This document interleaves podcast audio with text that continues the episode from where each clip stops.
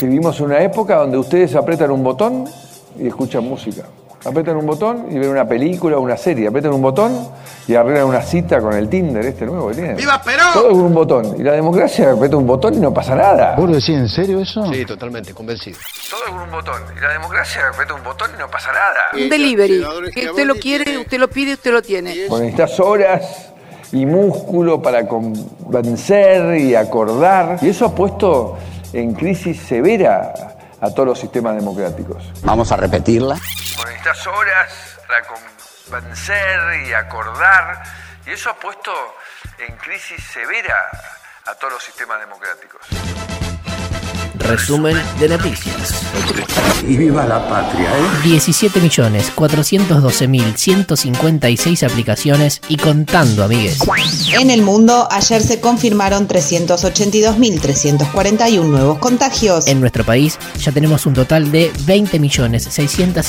20.677.145 dosis recibidas desde diciembre. Y en el territorio nacional arrancó la vacunación a personas sin factores de riesgo. Formosa, La Pampa, Mendoza, Jujuy. Neuquén, Río Negro, San Juan y Tierra del Fuego, ya inoculan a mayores de 40, Chaco y Corrientes a mayores de 35. y Salta ya comenzó con los mayores de 25. En las últimas semanas se ha recibido una gran cantidad de vacunas para esta provincia. Eh, vamos muy bien con una cobertura, como les digo, de más de mil personas por día que reciben la dosis este, correspondiente a la vacuna de COVID.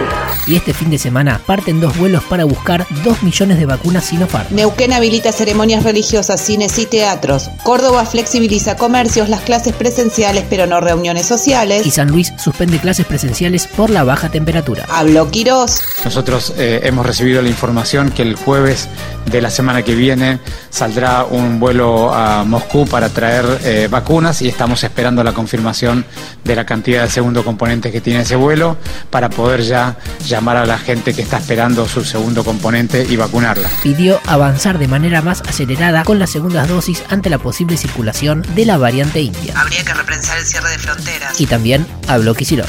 A partir del día de mañana, en la provincia de Buenos Aires, cualquier o cualquiera que tenga más de 55 años puede acceder a la vacuna libre. Se acerca a cualquiera de nuestros vacunatorios, lleva solo su documento de identidad, más de 55 años y va a ser vacunado Y anunció que los próximos 10 días se otorgarán un millón y medio de turnos. Jugás como un relámpago. Otras noticias. Alberto Fernández presentó el proyecto de ley para la promoción de la formación y desarrollo de la enfermería. Es un efecto de mejorar la salud en la Argentina, preparar y capacitar a quienes como enfermeros y enfermeras día a día ayudan en la atención médica, pero es un acto de reparación también, porque tal vez hizo falta una pandemia para que nos demos cuenta lo esencial que es cada hombre y cada mujer que trabaja en la salud, en el sistema de salud argentino. Canasta básica. Aumentó un 2,8% en mayo. Un grupo familiar de cuatro necesitó 27.423 pesos para poder comer. 27.423.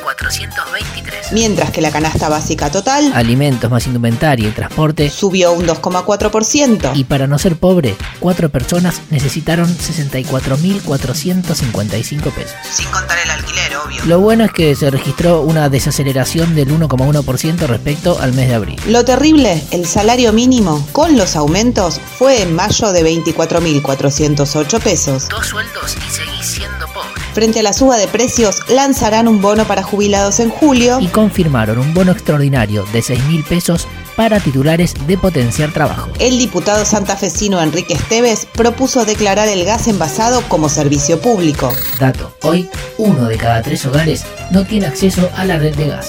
Nueva denuncia contra Macri, Hola, ¿cómo les va? El expresidente fue denunciado por la Oficina Anticorrupción. esta vez por una presunta omisión maliciosa de su patrimonio. Parece ser que el fideicomiso ciego al que suscribió durante su presidencia en realidad era tuerto, Y detectaron irregularidades en la declaración jurada de 2015, momento en el que asumió. así como socios inexistentes y sociedades fantasmas. Hermoso. Deberían tener angustia. Quedó sin efecto la cautelar del juez de Mar del Plata, Alfredo López, que suspendía la aplicación de la ley de interrupción voluntaria del embarazo. Fue a través de otro juez de Mar del Plata, Santiago Martín, luego de la apelación que presentó el Estado Nacional. Vicentín, La justicia confirmó un embargo por más de 111 millones de pesos sobre los bienes libres de la empresa y algunos de sus directivos. es por la causa del uso de facturas truchas mediante las que recibieron reintegros de IVA a las exportaciones entre 2016 y 2018. Carne, El domingo termina el cierre de exportaciones y está casi cerrado un nuevo acuerdo que se anunciará la semana próxima, Mientras tanto, el aumento promedio de mayo fue de 6,1%. con un acumulado interanual del 76%. Chorizos in the grill. Picadito, va y viene, va y viene, va y viene. La actual calle Martín Subiría de Cava se llamará René Slotopolsky de Eppelbaum en homenaje a la madre de Plaza de Mayo. La UBA dejó sin salario y obra social a 120 becarios. Encargados de edificios firma la primera revisión de paritarias y pasará de 32 a casi 45% de aumento por inflación. Vía Zoom se llevó a cabo la mediación entre Alberto Fernández y Patricia Bullrich. Martín Miguel de Güemes estará en el nuevo billete de 200 pesos. Ofrecen 2 millones de pesos para hallar a Guadalupe, la menor desaparecida en San Luis. Cayó 40 dólares el precio de las hojas. Se prorrogó el Repro 2 para los sueldos de junio y trabajadores independientes de sectores críticos. Ahora sí, indignémonos juntos. No sea amargo, senador. Salvador Cernal, intendente de Lincoln, contrajo COVID, se le complicó y fue trasladado a la vecina localidad de Junín. Aunque los concejales denuncian que eligió irse a una clínica privada de Junín, en lugar de quedarse en el hospital municipal de su localidad, Según un comunicado, él quería ser atendido en Lincoln, pero por pedido expreso de sus familiares más allegados, accedió a internarse en Junín. a como sigue la cosa, esto sería lo de menos. Cernal fue a internarse a Lincoln y por las dudas se llevó bajo el brazo un respirador de su municipio. eso está mal. El propio secretario de Salud, Sergio Lorenzo, admitió que, Con él llevamos uno de los respiradores del hospital de Lincoln que no necesitaba.